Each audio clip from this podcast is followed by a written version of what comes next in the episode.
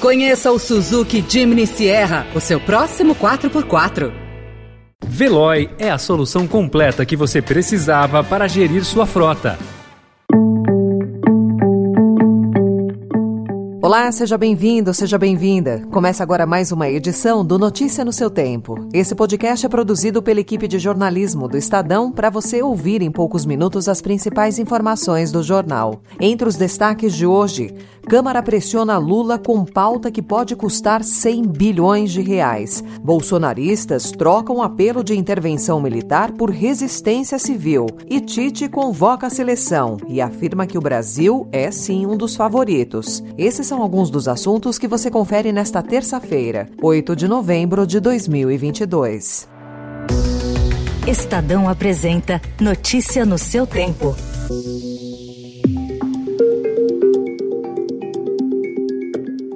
Presidente da Câmara, Arthur Lira, tem na agenda uma pauta-bomba que, se for votada até o fim do ano, pode tirar mais de 100 bilhões de reais da arrecadação da União, dos estados e dos municípios em 2023. É um trunfo para pressionar o governo eleito. Lira é candidato à reeleição e quer manter o orçamento secreto. O risco de votação obriga Lula a negociar com o deputado, assim como vai ocorrer com a PEC da transição, que deve ser proposta para cobrir gastos fora do teto em 2023. Um dos projetos bomba eleva os limites para enquadramento de microempreendedores individuais e empresas pelo Simples Nacional. O segundo projeto trata da correção da faixa de isenção do imposto de renda da pessoa física.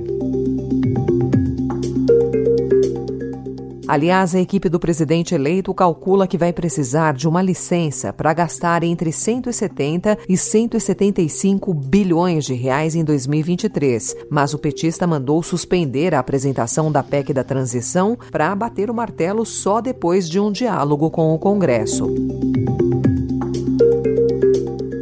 E ontem, Lula também reassumiu fortemente a liderança da articulação política nacional. Ele fará nesta semana uma rodada de encontros com chefes dos poderes judiciário e legislativo. Na reunião mais simbólica, o petista vai se encontrar com o presidente da Câmara, Arthur Lira, para negociar a transição de governo e a relação do futuro presidente com o Congresso.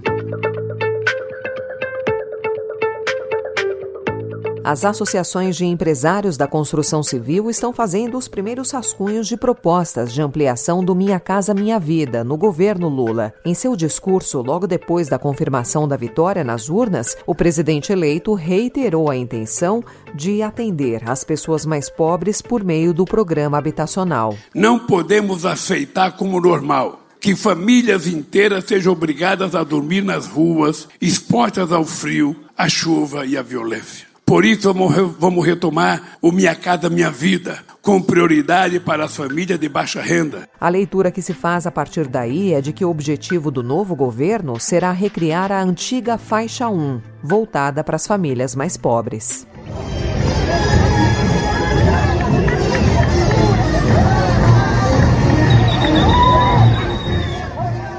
Uma semana após o segundo turno da eleição presidencial, os atos convocados por apoiadores do presidente Jair Bolsonaro persistiam na porta de quartéis do Exército em São Paulo e no Rio de Janeiro. Na capital paulista, o lema da intervenção foi substituído nos últimos dias por resistência civil. Ainda ontem, o ministro Alexandre de Moraes determinou que as polícias civis e militares, assim como a Polícia Federal e a Polícia Rodoviária Federal, apresentem todas as informações sobre sobre os organizadores, financiadores e líderes dos atos.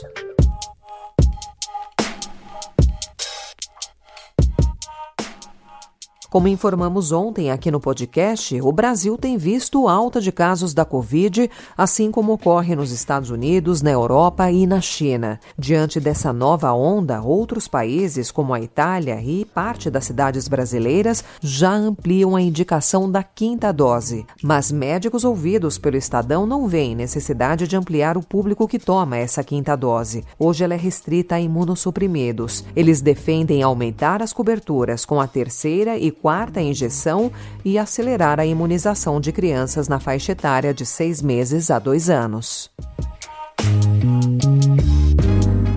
Os americanos vão às urnas hoje para renovar todos os 435 deputados e 35 dos 100 senadores, além de 39 governadores e centenas de cargos locais. As eleições de meio mandato são sempre um desafio para o presidente americano, que foi eleito dois anos antes. Segundo pesquisas, os democratas devem perder a maioria na Câmara e no Senado. Para tentar evitar um desastre maior, eles apostam na pauta do aborto aborto. Até 26 de junho, quando a Suprema Corte dos Estados Unidos devolveu aos estados o direito de legislar sobre o aborto, a popularidade de Joe Biden estava em queda. Por isso, embora o aborto não seja a questão mais importante na mente dos eleitores, ela poderia ser a tábua de salvação do partido na briga por manter a maioria no Congresso.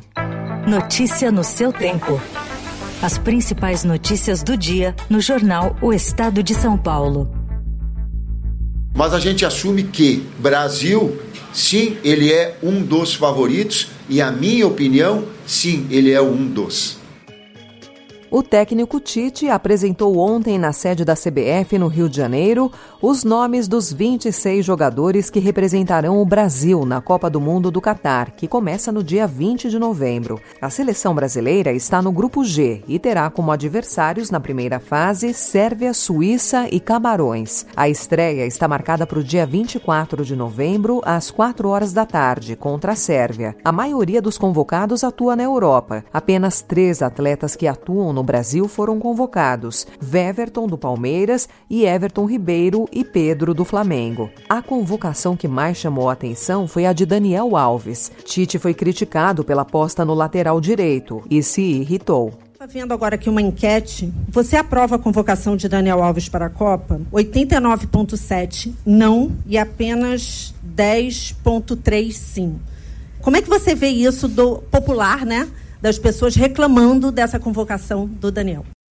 Tu não quer fazer uma pergunta tua só e não pegar um gancho de uma outra? E te explico por quê. Que referência é o Twitter com quantos milhões de torcedores brasileiros nós temos? E eu não tenho, eu não vim aqui para agradar as pessoas que estão no Twitter, com mídias sociais e que se expressam ali. E que é um público que eu não sei que percentual é do povo brasileiro. Agora, opinião em cima disso, poxa, é de cada um, eles têm todos o meu respeito. Você confere a lista completa dos jogadores em estadão.com.br.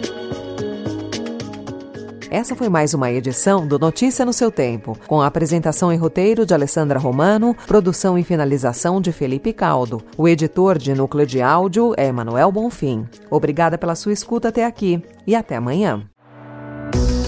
Você ouviu Notícia no seu tempo. Conheça o Suzuki Jimny Sierra, o seu próximo 4x4. Procurando a rota mais inteligente para gerir sua frota? Veloy é a solução completa que você precisa. Acesse veloy.com.br/empresa e descubra um caminho prático e eficiente para a gestão da sua empresa.